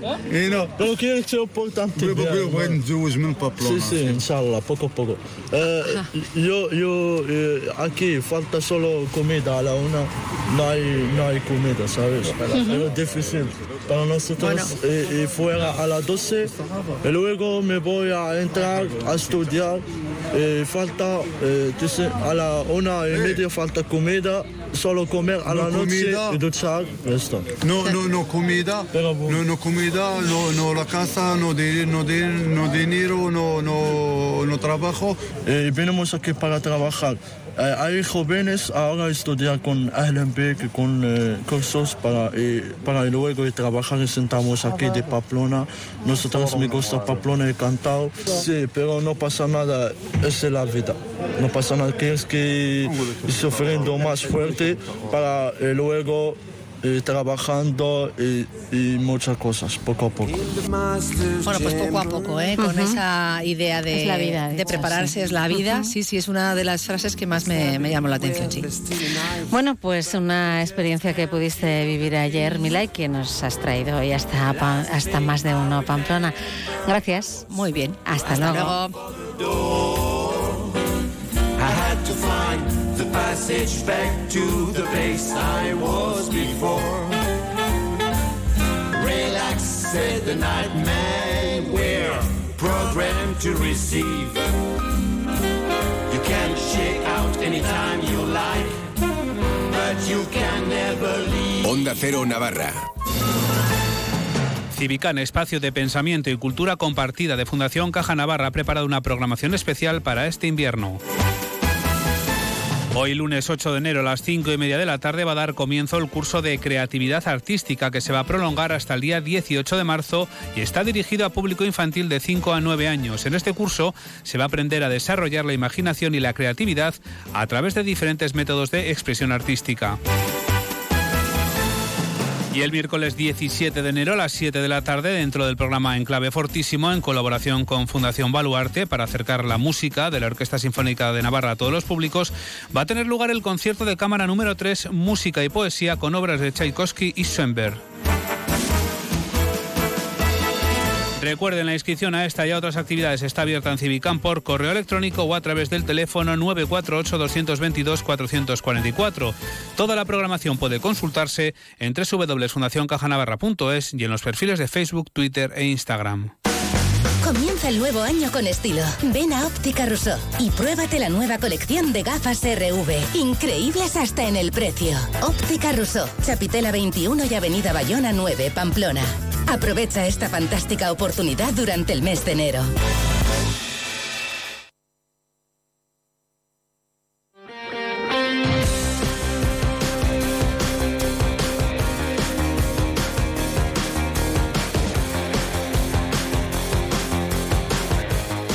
Y de nuevo saludamos a Javier Saralegui. Hola Javier, porque nos vamos a ir hasta Riad, nada más y nada menos, sí, directamente así. Hay un grupo de 500 aficionados viajando con el patrocinador principal en el día de hoy, con el patrocinador principal del club. Hay otros 74 valientes que han ido por su cuenta. Y tanto que sí. Y creo que dos de esos valientes se están alojando en casa de unos navarros que viven allá en Riad y que trabajan allí, que son Lidia Pejenaute e Íñigo Ayechu.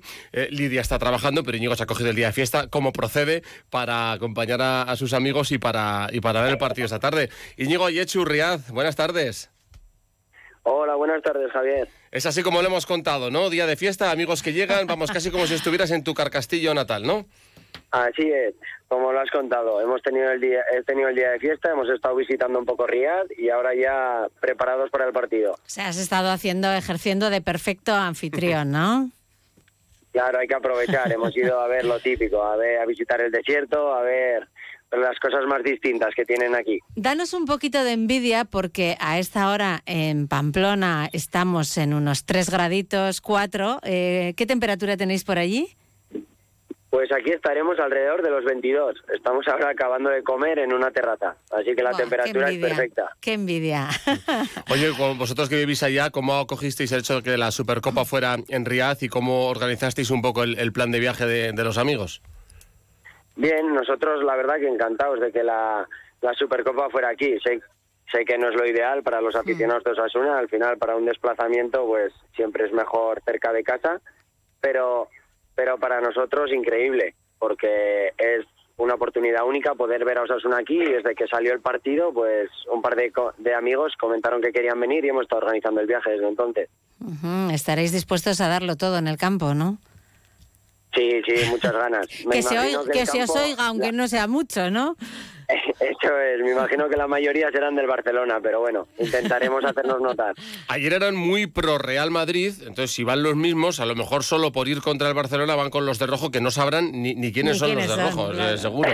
Eh, estáis, Lo veo difícil, lo veo difícil. Serán Estáis- del Barcelona seguro. Seguro, sí. Estáis con entradas de, de- de las que tenía Osasuna, es decir, vais a estar con la afición de Osasuna. No, no, porque cogimos las entradas cuando salieron aquí en Riyadh, entonces estamos estamos en la grada normal, estamos en un córner y no estamos ni con la afición de Osasuna ni con la del Barcelona. ¿Vais a ir con camisetas rojas, Íñigo? Sí, sí, aquí estamos los tres comiendo camiseta roja ahora mismo. Bien, Bueno, bien, pues o sea, ya estáis a tope, claro. Buscaremos claro. tres puntitos rojos en la, en la grada del estadio que serán Íñigo y sus dos amigos. Eh, ¿Te importa decirlo? ¿Serán muy caras las entradas? Eh, no, no, estaba muy bien de precio, eran unos 25 euros al cambio. Ah, mira, pues muy bien, sí, sí. Muy bien. Tenemos acaso un minuto, creo. ¿Nos puedes pasar a alguno de tus compañeros de, de aventuras en este día de en Riyadh, Íñigo? Sí, claro, os paso, os paso a los dos para que comenten, Iñaki Torres y Javier allí. Venga, perfecto. Muchas gracias. Hola. Hola, buenas, ¿qué hay? Hola. ¿Eres Iñaki o Javier? Yo soy Iñaki. Iñaki, bueno, Iñaki, ¿nos cuentas cómo decidiste ir a Arabia así en, en 20 segunditos y, y la que habéis liado, la que le habéis liado a Íñigo? Bueno, rapidísimamente, eh, mi colega y yo habíamos planeado realizar un viaje así un poco exótico por Asia. Bueno, concretamente nos vamos de aquí, una vez acabemos en Arabia Saudí, nos vamos hacia Vietnam. Y, y bueno, por fechas nos cuadró eh, hacer una primera parada aquí en Arabia Saudí. Y aprovechando que tenemos un amigo para visitarle, pues nos animamos también a ver los partidos. Vale, o sea que esto no ha sido solamente por el partido de Osasuna, sino que el viaje sigue. Qué envidia me estáis dando, madre mía. Sí, sí, sí, a tope, a tope. Es más, lo del partido es que ha sido una parada más. Sí, sí, Ah, claro. Camino, camino a. Vietnam, qué maravilla. Sí, sí. ¿Vais a poder gritar Sí, en la grada, Iñaki? Sí, vamos a poder gritar. Sí, Eh, o hay que mantener la compostura. No, no, ayer estuvimos viendo al, al Madrid contra el Atleti y se puede gritar, se puede gritar. Bueno, muy bien. Sí que vamos un poco con el freno de mano echado porque no sabemos lo que se puede decir y lo que no, pero, pero se puede gritar, sí. Bueno, habrá insultos que, eh, exabruptos que solo se entiendan en castellano y ahí queden. Oye, no podemos hablar con Javier allí, que no tenemos más tiempo, pero sí que queríamos eso, conectar con vosotros. Muchas gracias a Íñigo Ayechu, a, a Lidia también eh, por contactar con, con nosotros y que lo paséis muy, muy bien en la grada, Iñaki. Muy bien, muchísimas Disfrutad gracias. muchísimo y a ver si podéis llevaros una victoria de Osasuna, que es lo que queremos todos, ¿eh? Eso es, eso es, a ver si hay suerte. Hasta Gracias, luego. Iñaki, gracias también, Bueno, gracias. Y gracias Hasta a luego. ti también de nuevo, Javier. Venga, luego intentaremos conectar con Ismael Castro a la tarde, que también está por que allí. también está por allá. Venga, Adiós. hasta luego. Más de uno Pamplona. Onda Cero.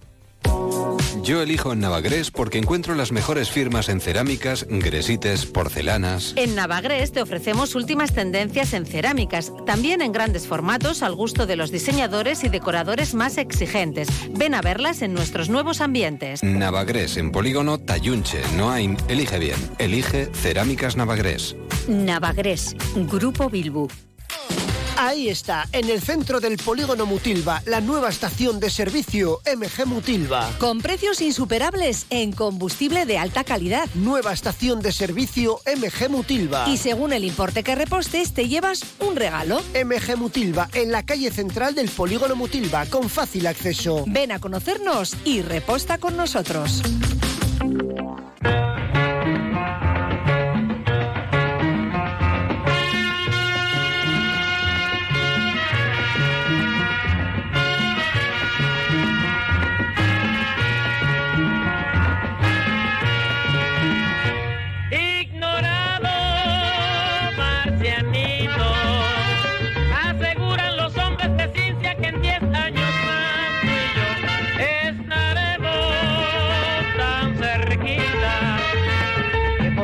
Pasear por el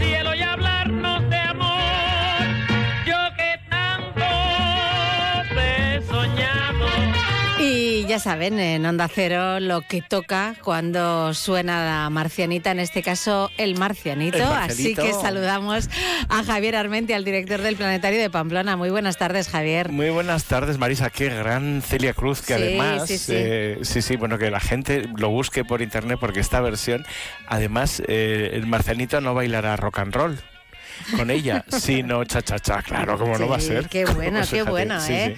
Es, es a mí me encanta además lo de marcianito. Me gusta que, Sí, que lo cambie. Es verdad, claro. Que cambie el género, ¿no? Porque al final. Mira, pues eh, de cosas con el género también eh, está, hay ¿Sí? cosas que están cambiando y, y es una de las cosas que te traía hoy, de esa misión Artemisa que va a llevar astronautas AS, es decir, mujeres, Sí. a, a la Luna. Fíjate, ya estuvieron en, en los años 69 a 72 12 caballeros en, en la Luna, pues, pues ahora toca eh, gente más diversa y más variada. Lo que no está nada mal. Eh, De todas formas, el otro día hablábamos de, mm, de algunas de las cosas que iban a pasar en este 2024 y de momento algunas no van bien.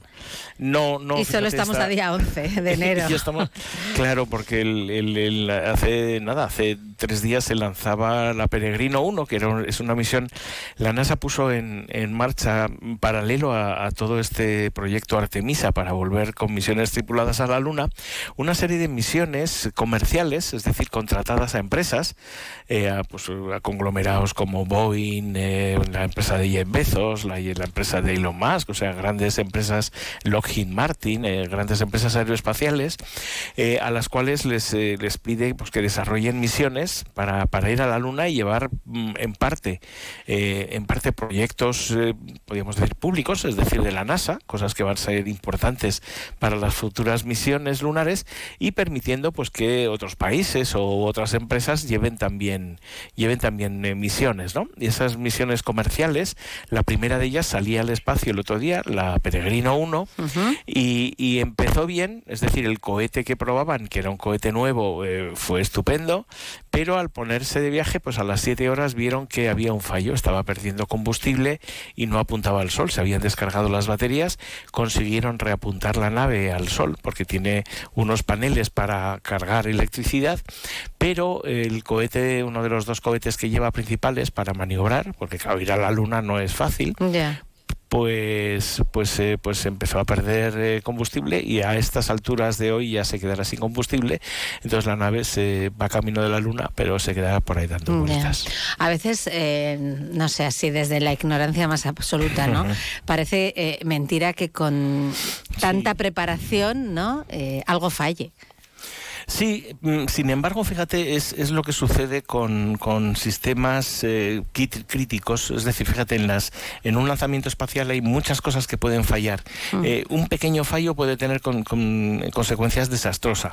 Normalmente evitamos relacionarnos con las máquinas y con las tecnologías de esa forma. Mm, por ejemplo, en, en un coche, cuando vamos en coche, puede fallar un tornillo, pero mm, no hay un tornillo, o, o- o suelen estar muy bien protegidos, un tornillo que al soltarse pues, por- provocara que el coche explotara. ¿no? Esto no sucede. Sin embargo, en el mundo de- en el mundo espacial sí sucede. Es decir, hay varias cosas críticas eh, que un pequeño fallo pues, puede tener unas consecuencias desastrosas. ¿no? Por eso las misiones tripuladas pues, tienen un nivel especial de seguridad y todos los sistemas eh, se prueban con, con muchísimo cuidado. Eh, en general, el- la cosa espacial suele ir bien, pero claro, mm, se están probando muchas tecnologías y alguna puede fallar. Esta debió ser un pequeño golpe eh, que eh, cambió pues justo algo que no debía haberse movido y, y hizo una fuga. Eh, mm, nadie, nadie quiere esto, evidentemente, pero, pero bueno, mm, una de las cosas que sí podemos decir es que aprenden de los errores. Más vale. No consuela, no Porque consuela. estos errores cuestan muchos Pues dineritos. fíjate, ¿eh? en esta, sí, sí, por supuesto. y las empresas de seguros eh, no aseguran todo, es decir, Ya. hay cosas que están que están libres. Es una pena porque también, fíjate, iba a ser la primera misión mexicana. eh, Uno de los módulos que llegaba era un módulo mexicano, que iba a ser la primera vez que un, que un aparato mexicano se proposara en la Luna. Llevaban también eh, unas cuantas cápsulas del tiempo, una versión de la Wikipedia en Mm. forma digital, eh, los restos de, de algunos, eh, fíjate, de la de la piloto, la piloto Uhura, de la de la em, una de las protagonistas de la serie Star Trek, de Ni- Mm. Nichelle Nichols, ¿no? Y del creador de la serie. O sea que, me- bueno, me queda así. Y el gran problema es que viendo los fallos, la, la NASA ha decidido parar un poquito y posponer eh, una misión que en principio iba a lanzarse en noviembre, eh, pues, pues al final se lanzará en septiembre del año que viene. Para, para volver a la Luna serán ya misiones eh, a partir de ahora tripuladas, con lo cual pues, pues está todo el mundo esperando a ver qué se, qué se puede hacer. Pero ayer hicieron una rueda de prensa y diciendo que el primer vuelo tripulado que se pose en la Luna pues no llegará hasta septiembre de 2026, con lo cual tendremos que esperar un poquito más.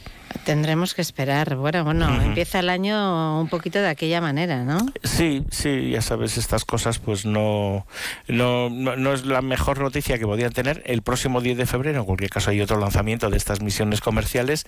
Esperemos que este pues tenga más, tenga más suerte y, y que podamos ir contándolo por aquí. Sí, porque ya lo comentábamos el otro día, ¿no? Van a pasar muchas cosas en este 2024, como pasan siempre, ¿eh? porque la verdad que temas no nos suelen faltar, ¿no? No, no, no, vamos, y, y aquí la gente lo irá viendo. Por Ujú. cierto, por cierto que Sí. ya para empezar, eh, la semana que viene comenzamos en los cines Golem un ciclo de cine y ciencia. Quien quiera ver eh, Oppenheimer, que hay mucha gente que ha aguantado todas las horas que dura y así, pero presentada por Pedro Miguel Echenique, pues eh, que se acerque el próximo martes a las 6 de la tarde al- a, los Golem, fíjate. Casi nada, hay- ¿eh? El, cada el semana- presentador. bueno, fíjate, claro, es que esa es la idea de, de quienes lo, lo organizan, que es el Donostia International Physics Center. Eh, mm, eh, vamos a estar Joaquín Sevilla y yo presentando algunas de las pelis, eh, Inés Castilla del Ateneo alguna otra. Y, y entonces, bueno, son películas muy bonitas en las que tiene algo de ciencia y vamos a traer a una científica o a un científico para que cuente las historias. En, en, la- en Golem tienen toda la información y cada martes, pues nada, por cuatro euritos tienes cine del bueno, alguno además sin estrenar todavía por aquí, por Pamplona, y en versión original. Además a precio, a precio especial. ¿eh? A precio especial, Eso sí, sí, es, sí. Bueno, una manera también diferente de acercarse Este- a la fíjate, se me había ciencia. olvidado decirte esto y fíjate Sí, aquí. una manera- Mejor que ir a la luna. Desde luego, más fácil desde luego, ¿eh? más fácil, eso seguro. Digo que es una manera de acercarse a la ciencia pues diferente, pero que es muy atractiva, ¿no? Porque, bueno, pues viendo una película muchas veces uno no se da cuenta de, de los conceptos tampoco que, que están ahí, ¿no? Pero, claro, pero que sí, tienen además. mucho que ver. Eso es, y de la mano de personas que están trabajando en, en estos temas y, y que se va a abordar, pues eso, desde, desde la, las energías, el estado del clima, la inteligencia artificial, las nanotecnologías, eh, el cuidado, la vejez, las enfermedades, o sea que hay, hay temas realmente, fíjate, que nos afectan algunos muy de cerca. Ujú. Bueno, pues lo iremos recordando, ¿no? Cada semana, porque Sí, tenemos sí, sí, para unas cuantas, ¿no? Por delante. Sí, además en, en una de ellas tendremos a Nacho López también, que, aparte de la casa, pues es amiguete y, y tendremos por aquí para hablar de cine y ciencia con él. Eh, igual estoy tardando en llamarle con tanto virus Sí. que tenemos por aquí. Ay, es verdad, fíjate. Pero es que los virus estos ya son conocidos. ya Claro, a- claro. Entonces ya no tienen tanto punch eh, Exacto, informativo. sí. Lo que tiene es pues que tenemos que seguir cuidándonos Sí. y protegiéndonos. Eso es. Está claro. Pues lo dejamos aquí, eh, Javier, gracias y hasta el jueves que viene. Nos vamos Aquí con estaremos. Celia Cruz, eh, dándole Vale, un poquito sabor. de calor también al día. ¿eh? Eso es. Azúcar. Adiós. adiós, adiós. Y en el año 70 felices seremos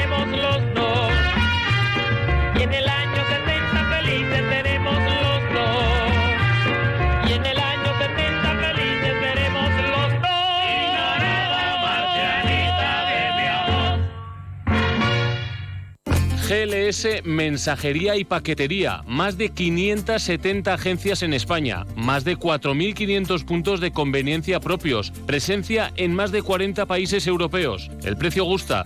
La calidad convence. Alight Courier 948 235005 o alaidcourier.com. Todos los viernes en Onda Deportiva, la cafetería del Bingo Ciudad de Pamplona te acerca la información deportiva. Bingo Ciudad de Pamplona, reservas en el 948 17 62 84 con menú del día por 13 euros y fin de semana por 22.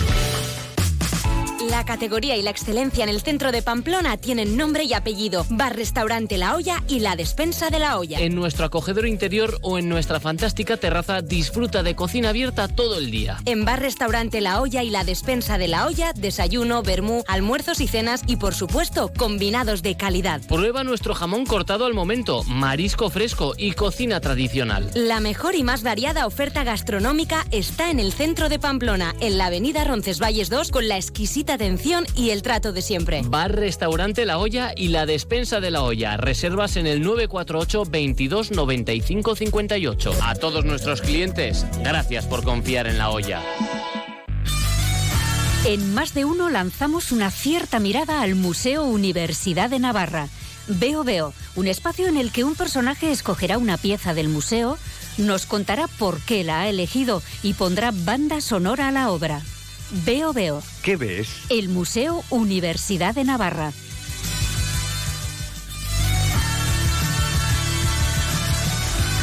Luis Gortari, ¿qué tal? Muy buenas tardes. Hola Marisa, estupendamente aquí. Dispuesto a llevarnos al Museo Universidad sí, de Navarra. Sí, ¿no? además hoy con un personaje que es muy amigo tuyo, muy amigo de esta emisora, muy amigo de este programa y que además viene pintiparado a la hora del aperitivo. Eh, Efectivamente, sí, sí. la- um, le, le escuchamos, ¿te parece? Eso, lo dejamos Venga. ahí. Una nueva edición, la primera del año, además de, de Veo Veo. Hemos vuelto a bajar al campus, a bajar al Museo Universidad de Navarra. Y hoy con un invitado, hoy vamos a hacer un, pro- hoy nos va a salir un programa agitado, no revuelto, como los buenos cócteles de Bond, James Bond, porque es alguien de la casa. Estamos hoy con ni más ni menos con el gran Carlos Rodríguez y no es lunes. Hola, Carlos. ¿Qué tal? Buenos días. ¿Cómo estáis? Pues nada, pues te hemos secuestrado entre tus múltiples eh, tareas, sobre todo ahora ya estáis con el chip puesto con Fitur, me imagino. Exacto, estamos ya con Fitur, ya se está montando el stand y ya el día 21 vamos para allí. Aparte de embajador gastronómico, coctelero, cultural de Navarra, también, eh, bueno, por darte algún cargo, eres pres- presidente de la Asociación eh, de Bartenders de Navarra, has tenido tus cargos también en la Asociación Nacional. La cosa es que, bueno, por, iba a decir por toda España, no, no, por todo el mundo, porque hasta los confines del, imperio te, ha llevado estos menesteres. La verdad que los cócteles, y es verdad que los cócteles, yo estudio hostelería y turismo y nos ha llevado a ciudades tan emblemáticas como puede ser Monte Carlo, como puede ser Las Vegas, como puede ser Londres, como puede ser Roma, como puede ser Turín, la verdad, muy culturales algunas de ellas. Las Vegas no tanto, ¿eh?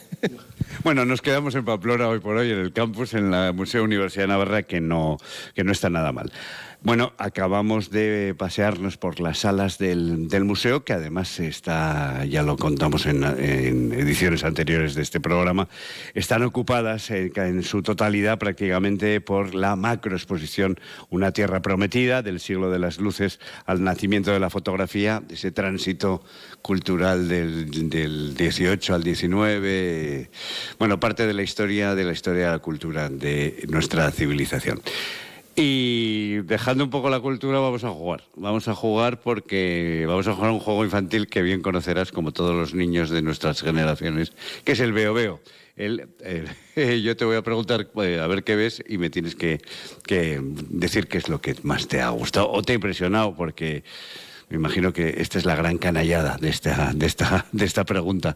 La gran canallada que subyace es que hay que elegir algo de todas las maravillas que te muestran en este museo.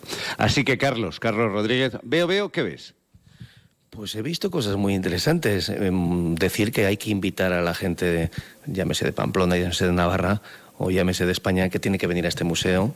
Eh, he visto Picassos, he visto Tapies, he visto, pero he visto espacio. He visto un espacio de don Rafael Moneo, nunca mejor dicho, y he visto un espacio digno de visitar. A mí me han gustado mucho la alineación de los cuadros. Hemos gastado alguna broma con algún taladro que otro que hemos de cómo taladrar una pared, ¿no? Pues es digno de ver cómo está todo de alineado y de bien puesto. Bueno, pues eh, es un- el espacio. La, verdad es que la primera vez que un invitado no- nos coge algo tan inabarcable como es el espacio, eh, el tiempo lo ponemos nosotros, así que con lo poco que tenemos, una vez escogida la elección de ese espacio expositivo, me imagino, y tu impresión sobre la simetría y la colocación de las obras de arte sobre las paredes, ¿Por qué? Después de todo eso, te has visto Egipto, has visto la naturaleza, has visto eh, a las Américas de, aquella época, has visto, como has dicho, tapies, has visto peines, eh, las obras que ahora están almacenadas por falta de espacio, pero que volverán a rotar, claro que sí, por las paredes del museo. ¿Por qué? ¿Por qué tu elección? Porque el espacio eh, es positivo del museo. Cuando visitamos un museo, muchas veces eh, lo vemos ya todo colocado, es como cuando se cocina, ¿no? Estábamos comentando antes, eh, no sabemos muchas veces lo que hay detrás de un trabajo de exposición o de un comisario de exposición. Y a mí lo que me gusta de, de los museos es, aparte de las obras de arte, por supuesto, pero yo no entiendo de todo. Entonces, muchas veces te quedas con, más que con el contenido, con el continente, ¿no? Y a mí lo que me ha gustado mucho es la tranquilidad, la paz que da, la iluminación, los colores de las paredes.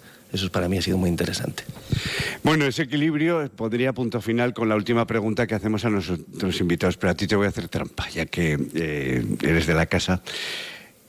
Hazme un cóctel para este museo o para esta exposición. Pues vamos a ver, si yo tendría que hacer un cóctel, haría un cóctel muy, muy español, que es la sangría. ¿Y por qué la sangría? Porque lo primero que me llama la atención es el color rojo de una pared. Eh, el, azul, por supuesto, que también he visto, no lo voy a meter en una sangría, pero podríamos incluso dar... Pitufo. Pero a mí me, me- me gustaría la sangría, porque la sangría es una mezcla tan sencilla, como puede ser un museo a la vez, es muy sencillo, son, son paredes al final, ¿no? Y es, eh, la sangría se compone de vino tinto, eh, se compone de hielo, se compone de fruta española como puede ser la naranja y el limón, y se compone de un brandy y un poco de angostura. Eso es lo que tiene, no, no tiene ni vodkas, ni refrescos de limón, ni nada, ni frutas, ¿eh? pero lo, lo importante de la sangría es la sencillez que tiene y cómo puede llegar a gustar, ¿no? Una sangría rica, ¿eh? no una porquería por ahí que a veces se hace. Bueno, estamos ya prácticamente en la, en la hora de comer, mediodía, no estaría mal como aperitivo, una sangría. Sí está hecha por ti. Y la sangría se considera uno de los cócteles, ¿vale? En la familia. Bueno, pues ahora sí, la última pregunta y tú conoces bien el medio, conoces bien la casa, estamos en Onda Cero, estamos en Onda Cero Radio, esto es la radio y la radio es sonido, sonido o silencio, ¿eh? pero bueno, algo, algo ha de sonar, que el, el- sonido, el silencio también decía Simón y Garfunkel que suena. Eh, necesitamos una banda sonora para ese espacio que tú has escogido y me gustaría saber a qué te suena. Pues a mí, después de, de visitar eh, el museo, eh, yo tengo siempre dos grupos para mí muy importantes en mi adolescencia, que fueron Fleetwood Mac y Cook Robin, ¿vale? Pues cualquiera de las canciones de esos grupos me bastaría. El, elijo yo. Ya sabes cuál voy a coger. Eh, ¿De quién? ¿De Cook Robin? ¿O nada, de Fleetwood Mac? Eh, ¿Dreams? Hecho, Dreams. Gracias, Carlos, Carlos Rodríguez. Eh, Gracias a vosotros.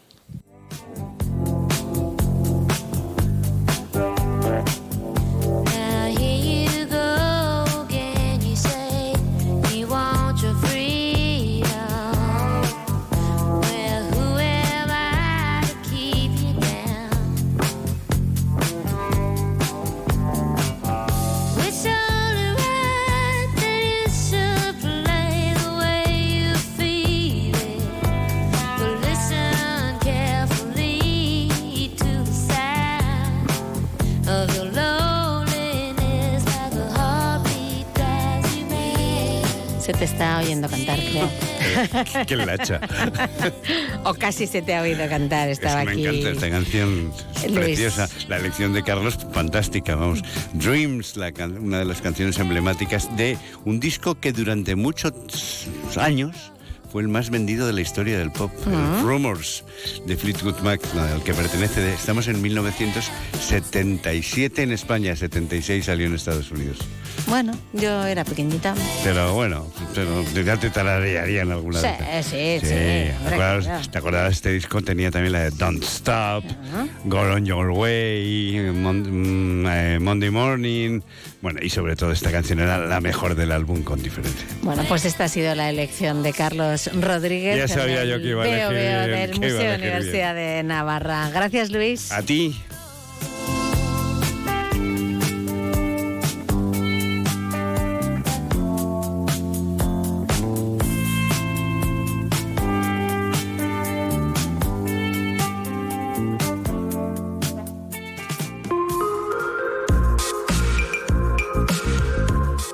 Ya en Onda Cero, en más de uno Pamplona, el momento de escuchar el punto final hoy con el escritor y secretario de Políticas Sociales y Públicas de Comisiones Obreras de Navarra, Joseba Eceolaza. Acercarnos a las heridas que nos ha dejado ETA exige hacerlo con la mayor serenidad posible.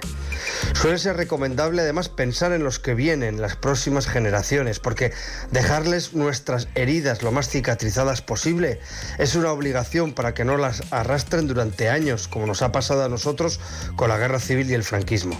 Por eso conviene tener en cuenta que quien mató, quien ayudó a matar, o quien aplaudió el matar no solo cometió un error político, sino que sobre todo cometió un horror ético. Martín Zabalza, director de Paz y Convivencia del Gobierno de Navarra, suele utilizar el concepto convivencia con memoria, y esa creo que es la clave. Estamos obligados a convivir y lo haremos bien si logramos una reconstrucción ética de nuestra sociedad sin caer en el segundo olvido. Dice Mario Calabresi, escritor italiano y víctima del terrorismo, que la convivencia comienza cuando termina la ambigüedad. Sin duda, sobre lo que ha supuesto ETA habrá diferentes interpretaciones, pero hay un relato, el moral, que no permite desacuerdos. Matar no tiene ninguna justificación y quien lo permitió está en deuda con las víctimas y con nuestra historia. Por eso el compromiso que el Partido Socialista de Navarra arrancó a Bildu en Pamplona es un buen inicio. Evitar la humillación hacia las víctimas de ETA, afirmaron. Bienvenido sea el pragmatismo político de la izquierda Berchales y a cambio la fascinación ante la violencia se queda como un recordatorio de meroteca. Así nos vamos, son ya las 2 de la tarde, llegan las noticias a Cero. Mañana regresamos a las 12 y 20, les esperamos aquí en Más de Uno Pamplona. Hasta entonces.